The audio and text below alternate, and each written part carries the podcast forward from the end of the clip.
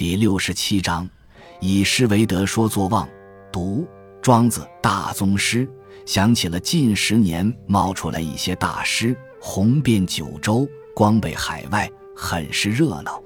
他们学道都用家法，方其实也。白丁一个，加师傅的秘传，加仙翁的指点，加信徒的拥戴，加报刊的宣传，加首长的接见。加政协的头衔，加进京的轰动，加巡回的表演，加名声，加金钱，加公司，最后加成大款。庄周显然落到时代后边去了。他说：“学道该用减法，也就是用忘掉和失去作为办法。大宗师中，颜回学道的过程便是连串的三个减：一减忘礼忘乐，忘了行为规范。”二简忘人忘义，忘了思想体系；三简达到坐忘境界。坐忘不但忘掉了外物的存在，连自身的存在也忘掉了。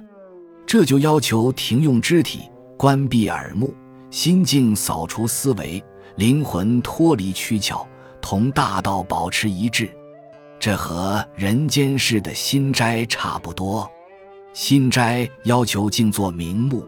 排空思想，停止意识，忘掉国事民情，其目的亦在于同大道保持一致。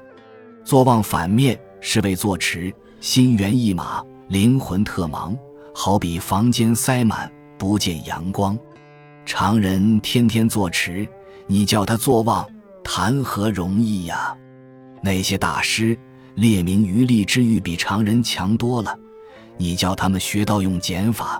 坐忘减到零，比白丁更白，做得到才怪。大宗师中，欧女士教卜良以学道的过程，比颜回的坐忘走得更远些。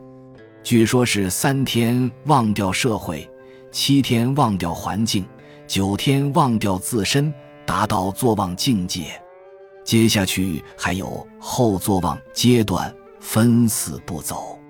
一进入潮彻状态，所谓潮彻，好比早晨梦醒，豁然贯通。二，贯通而后见独，一切事物皆摆不脱因果关系，所以读不起来。唯大道乃真独，见独就是见到悟了。三，由此突破时间，打通古今，无古无今，完全逍遥。四，最后看破生死，等同生死，非生非死，跃入玄境。不瞒读者说，鄙人怀疑这一套，庄周可能犯了他批评过的错误，那就是交代的太明白、太具体，反而令人生疑。道不明白的，说不具体的，方是真道啊。但是他说学道该用减法。毕竟不错，在他之前，老丹就说过“为道日损”了。学道必须日日有损失，方能常常有心得。日损就是天天用减法。岂止学道，立身处世也该用减法吗？贪欲不减，何以洁身？野心不减，何以正行？享乐不减，何以立志？微服不减，何以亲民？新斋说道：“虚实生白，房间内的家具腾空了，自然就亮堂了。正是用减法嘛。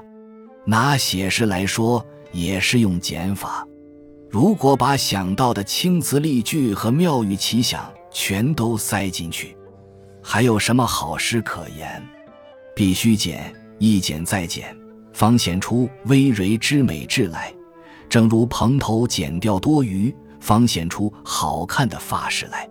可笑那些自封的吹牛大师，气质差，文化低，术或有，道全无，只晓得渔猎名利加加加，不懂减法。